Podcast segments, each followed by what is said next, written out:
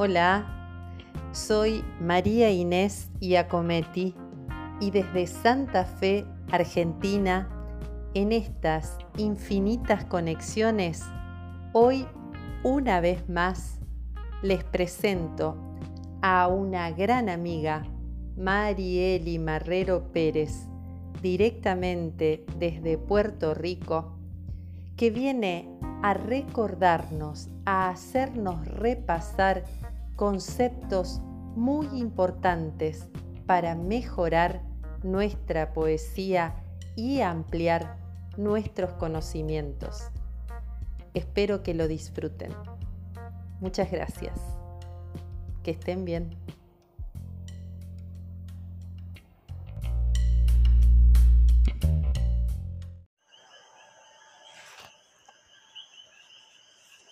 Repasemos el concepto décima composición basada en estilísticas complejas y presta para expertos en el arte lírico estructurado.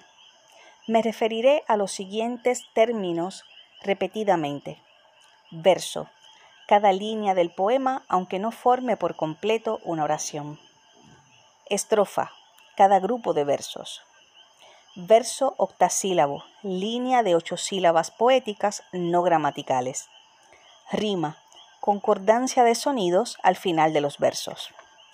Destaquemos primero la décima espinela, así llamada por la divulgación poética de Vicente Espinel. Es una composición lírica característica del siglo de oro.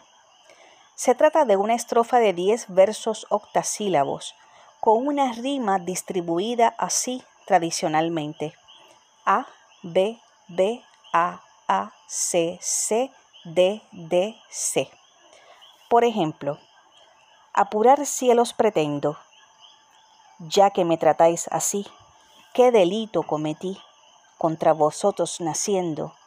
Aunque si nací ya entiendo qué delito he cometido, bastante causa ha tenido vuestra justicia y rigor, pues el delito mayor del hombre es haber nacido.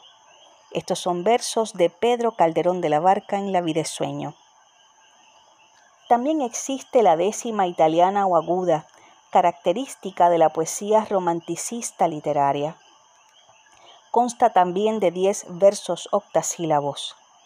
Los quintos y décimos versos presentan rimas agudas A, A, B, B, E, C, C, D, D, E. Por ejemplo, los versos de Leandro Fernández Moratín en La Anunciación.